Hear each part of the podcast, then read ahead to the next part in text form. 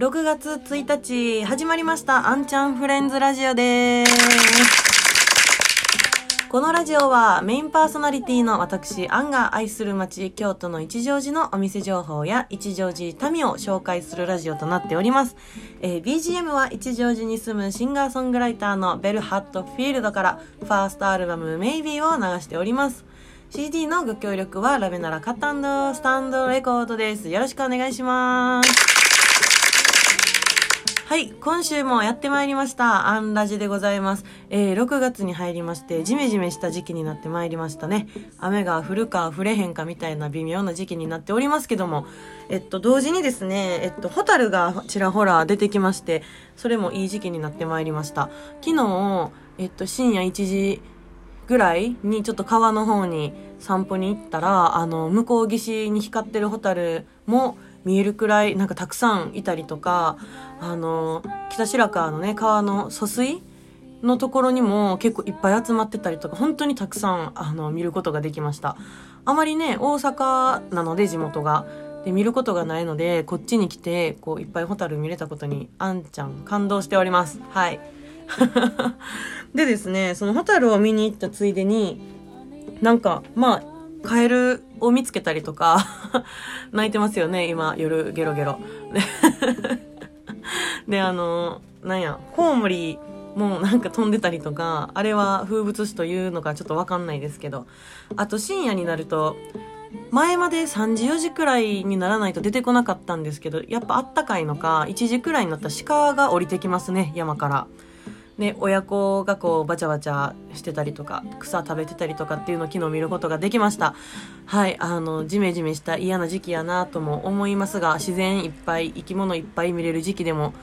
なってきたんじゃないでしょうかと思います。はい、そんな今日のあんちゃんフレンズラジオですが、え1本目、先週ゲスト会で出ていただきました SWL さんの収録の裏側を、えーちょこっとお話しさせていただきます。2本目では一乗寺フリートークしていきたいと思います。えー3、4本目、あんちゃんアンサーは、えー夏に行きたい場所、その理由は何ですか？とリスナーさんに聞いてまいりました。そちらを紹介していきたいと思います。それでは、本日も元気にやっていきたいと思います。あんちゃんフレンズラジオです。どうぞ。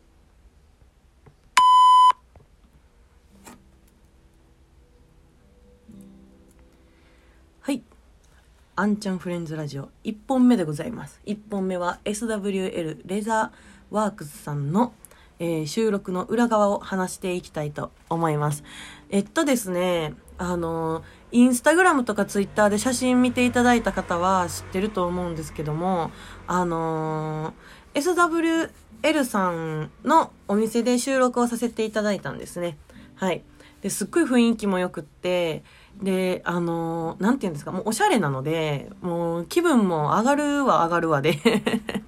楽しくやらせていただきました。で、あの、SWL さんのね、お二人が、その、お酒用意しとくし、気軽においでねって言ってくれたので、私も、あの、一乗寺かりんさんで、つまみオードブル頼みまして、持って行って、で、食べ飲みしながら収録をしていました。ね。あのー乾杯ができるのっていいですよね、すごい。ね、あの、私が好きなかりんさんのつまみメニューとかを、あの、紹介したりとかして、お二人に。で、食べながら一緒に楽しくやったりしてました。はい。で、まあ、主に、SWL さん、まあ、リュウさんのね、なんかものづくりに対しての思いであったりとか、その、ものを長く使って大切に使うってことはどうなるのかとか、なんかそういう系の話をたくさんしてもらいました。で、ああいう話になったのも、なんか、SWL さんって、あの、公式ホームページがあるんですけど、そこにめちゃめちゃ詳しくいろんなことが載ってるんですよ。その、店を始めたきっかけであったり、一番は、えっ、と、田島、えー、隆二さんの、田島、良二さんの、ん？田島、龍さん、田島隆二さんの あのね、隆二さんと隆二さんが二人いるからちょっと混じるんですよね。パパのって言いましょうか。えっと、パパの、あの、お店を始めるにあたってのあのストーリーであったりとかっていうのを多分ママが泉さんが文章にしてると思うんですけどあのー、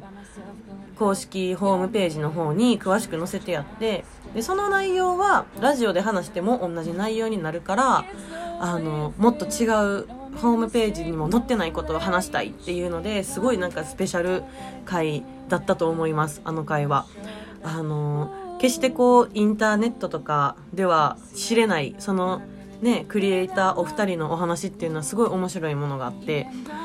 結構あれですねあのよかったよって言ってくれた方もいらっしゃいました。ありがとうございます。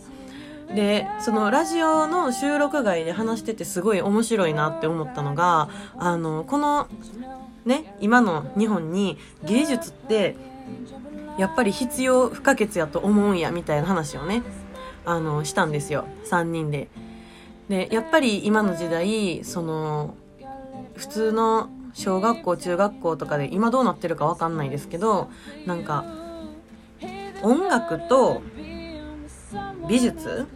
がなんか選択になってるんですよね確か。でもっと言ったらなんか体育も選択になってるところがあるみたいな。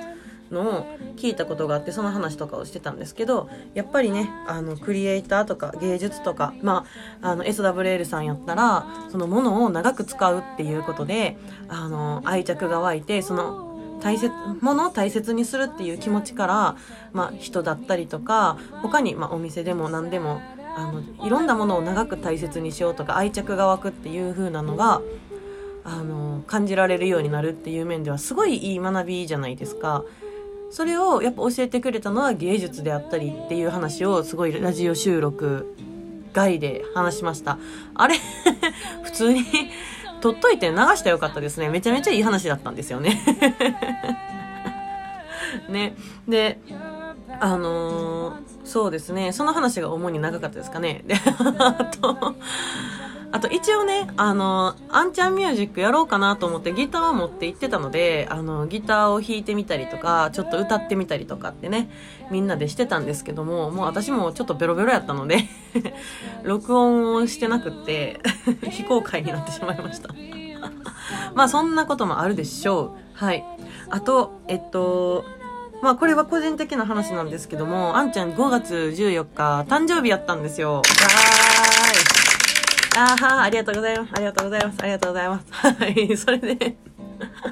でね、あの、SWL のお二人がお誕生日おめでとうって言って、今、あの、インターネットとかでも売ってるお家でできる、あの、コースター作りキットのセットの、あの、コースターを、で、パパが塗ってくれて、しかも名前入りでね、前にアン、後ろにジュリーっていう、縫われ、縫われてる？えー、っと、縫うんじゃなくって彫られてるのか。っていうデザインのものをいただきました。あー嬉しいですね。もうそういうねことするでしょ？一乗寺の人って。優しい温かい。しかも手作りですよ。めっちゃ嬉しいですよね。こんなんもう長く持つに決まってるじゃないですか。でこれをねあの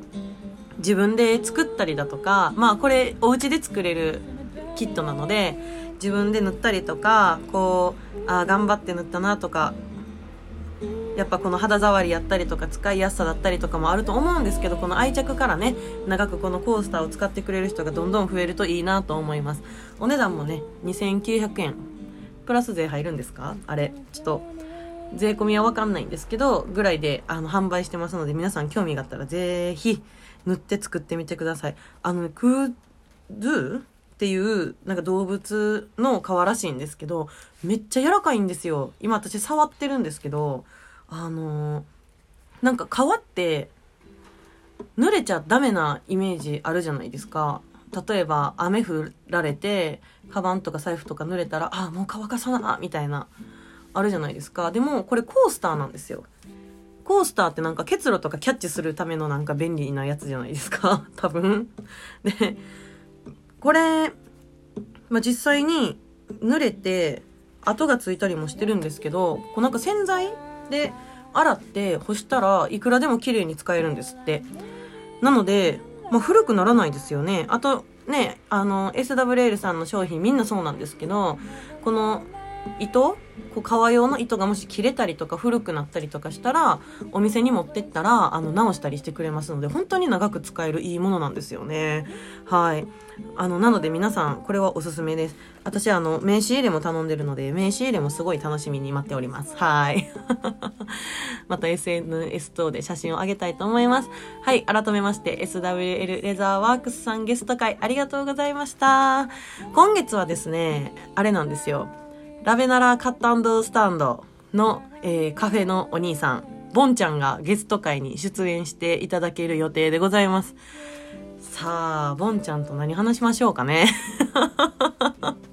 いや、いっぱい話すことはね、あるんですよ。絞れないっていう意味の何を話そうかって感じで、ボンちゃんね、あの、アサラトっていう楽器やってたりとかするので、あの、その話とかいろいろ聞いていきたいですね。さあ、ゲスト会もあのー、定番になってまいりましたので、皆さん楽しみにしていらっしゃると思っております。今月もゲスト会楽しみにしておいてください。それでは2本目は一乗寺フリートークしていきたいと思います。えー、気軽に聞いてってください。それでは次どうぞ。